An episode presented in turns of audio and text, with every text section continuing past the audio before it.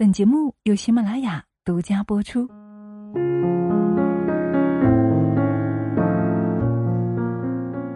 何止七夕，但愿朝夕。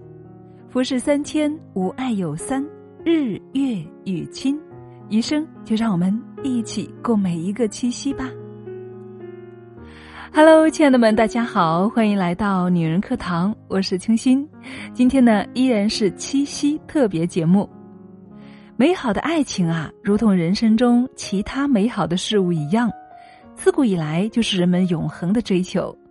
我国古代第一部诗歌总集《诗经》的首篇《关雎》中就满怀激情的咏唱：“关关雎鸠，在河之洲。窈窕淑女，君子好逑。”表达了古代人们对于美好爱情的向往和追求。对美好爱情的追求啊，首先应当有正确的爱情观。那么，什么是爱情观呢？正确的爱情观又包括哪些内容呢？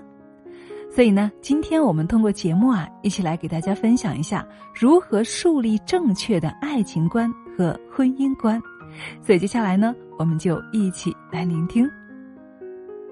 爱情观啊，是一个人面对爱情应有的态度、观点。和方法论，爱情观的内容主要包括什么是爱情、爱情的本质，以及爱情在社会生活和个人生活中的位置、择偶标准、如何对待失恋等等。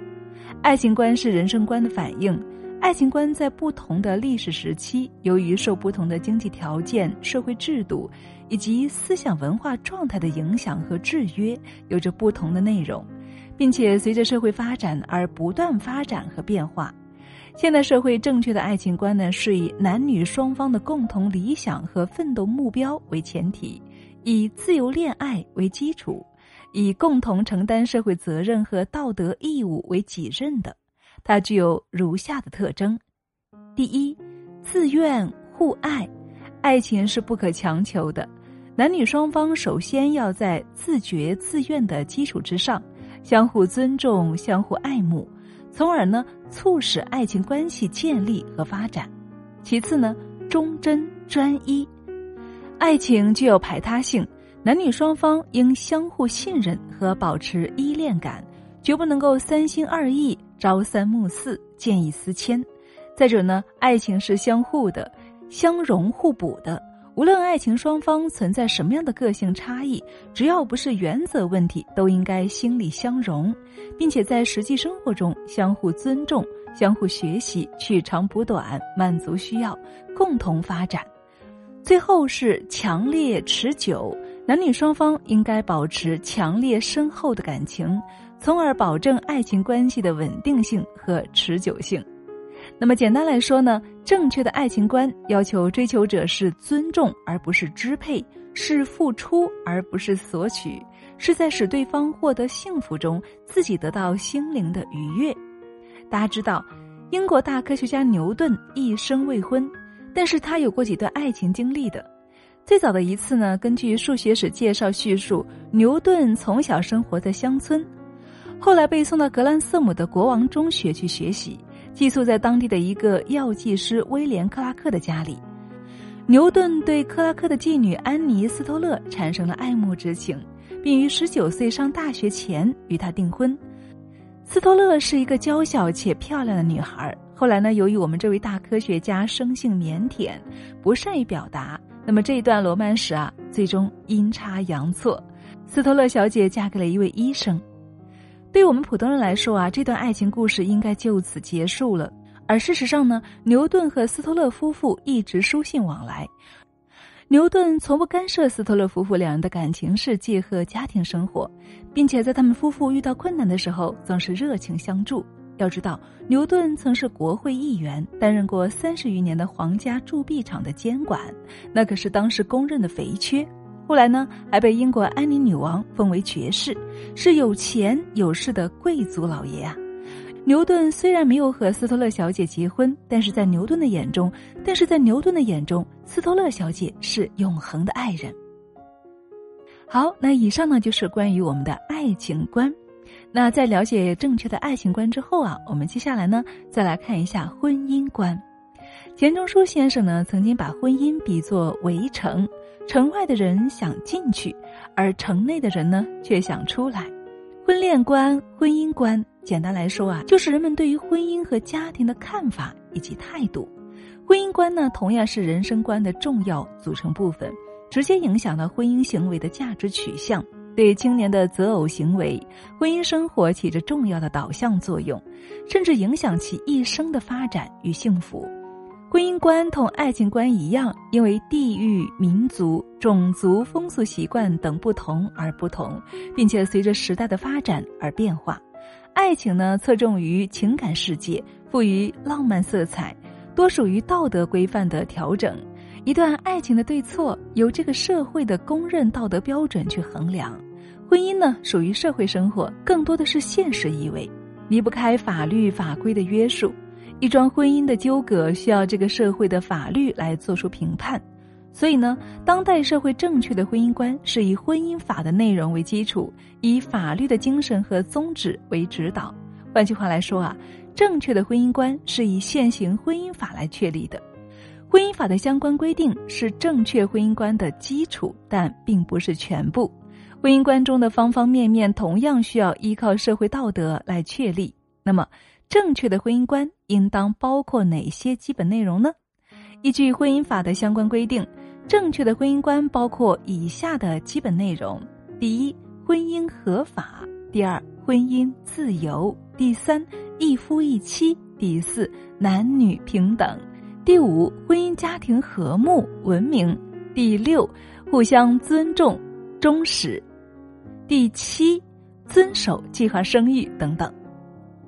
好，那我们上面谈到呢，爱情主要是依靠道德规范的约束，婚姻呢主要由法律法规来调整。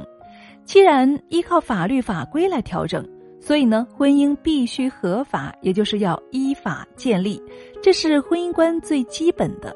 婚姻的合法性的认可，各个国家呢有着不同的法律法规。那么，在我国呢，确立合法婚姻的唯一途径是依据婚姻法和婚姻登记条例的规定，在婚姻登记机关履行婚姻登记程序。只有这样呢，婚姻才能够得到法律的保护。我国在一九五五年的五月、一九八零年十月和一九八六年的三月，先后颁布了三部婚姻登记办法。一九九四年二月一日颁布了婚姻登记管理条例，现行婚姻登记条例是由国务院制定，于二零零三年十月一日施行的。这次婚姻登记条例的颁布和实施呢，实际就是从法律层面再一次的强调，结婚登记是结婚的必经法律程序，不经登记就以夫妻名义同居，事实上呢就是非婚姻状态，其形式和内容啊都无法受到法律的有效保护。当然啦，有朋友会说，在现实生活中不就是存在一些事实婚姻吗？对于这些情况呢，事实上呢早就有一些规定了。依照最高人民法院的司法解释，自一九九四年二月一日民政部婚姻登记管理条例施行之日起啊，没有配偶的男女未办理结婚登记即以夫妻名义同居生活，按同居关系对待。因此啊，自一九九四年二月一日婚姻登记管理条例发布并且施行之日起，没有配偶的男女未经法定结婚登记及以夫妻名义同居生活的，其婚姻关系是无效的，不受法律保护。对于起诉到人民法院的，也是按照非法同居关系来处理。因此呢，对于八零后、九零后来说啊。所谓事实婚姻，对于我们来说呢是没有任何积极法律意义的。当然，也不是说事实婚姻没有任何的法律意义，至少对于有些具体重婚罪行为的认定上，事实婚姻往往起着至为关键的作用。对于婚姻观的其他涉及法律问题啊，我们在后面的节目当中呢，有机会再给大家详细介绍。那么这里呢，在道德层面，对于婚姻观内容再提几点，希望对大家呢，尤其是对于我们女性朋友有所帮助。正如俄国著名作家列夫·托尔斯泰的代表作之一《安娜·卡列尼娜》的开篇第一句话：“所有幸福的家庭是相似的，每个不幸的家庭各有各的不幸。”正确的婚姻观是幸福家庭的基础。首先呢，应该自尊自强。每个人最终都是属于自己的，没有人注定要服从妥协别人。即使是在婚姻生活中，也应该坚守住自己的个性和尊严，把握分寸。正确的婚姻观要求个人要有自己的判断和选择，不能够人云亦云。适合自己的才是最好的，别人的意识只供参考，否则呢会活得特别累。即使进入婚姻家庭啊，也依然注重自我内心，坚持该坚持的东西，守住自主权。夫妻间开展平等对话，不能够毫无原则的迁就。其次呢，尽可能的经济独立，对我们女性朋友来说啊，尤其如此。这里的经济独立呢，并不是前些年热炒的夫妻财产实行 A A 制，而是指自己有相对独立的收入，至少应该能够养活自己。因为呢，我们毕竟生活在经济社会，婚姻中的自由、平等、独立等，有一定的经济基础才会更有保证。举个不太恰当的形象说法哈，一个人如果没有经济收入，那么他的婚姻呢是建立在对方的信用基础之上，缺乏应有的独立自主性。你负责貌美如花，我努力赚钱养家。很多女孩听到男生对自己说这样的话呢，心里是甜蜜温馨的。脑海中幻想出种种幸福美满的婚姻生活场景，男友在自己的心中呢形象高大无比，自己坐等唾手可得的幸福就好，认为他爱我，婚后的一切我都不需要考虑。事实上啊，女生对于这些糖衣炮弹式的诺言，听一听高兴一会儿就行，千万不要寄予太大的厚望了，一定要有自己的经济来源。另外啊，夫妻之间的财产关系还是婚姻法所默认的共同共有好，A 制总是令人感到冷冰冰的，缺少婚姻家庭所特有的温馨感。当然了，选取哪一种财产形式是根据个人实际情况所决定的，从这个意义上来说啊，并无优劣之分。那么第三呢，就是多参与社会活动。人最怕闭心自守。新时代是科技网络信息发达的时代，是思想火花碰撞的时代。应该树立新型的婚姻观，切忌将婚姻看作是一座孤岛，离群所居，或者是一座围城，孤陋寡闻。只有参与到社会生活，才能够保持一颗敏感跳动的心，对生活充满热情和希望。在这个前提下呢，不放弃工作、学习和与他人交往，婚姻生活必时时更新、时时创造。生活在自己的双手创造的生活里，不管你是贫穷还是富有，你一定是幸福的、美满的。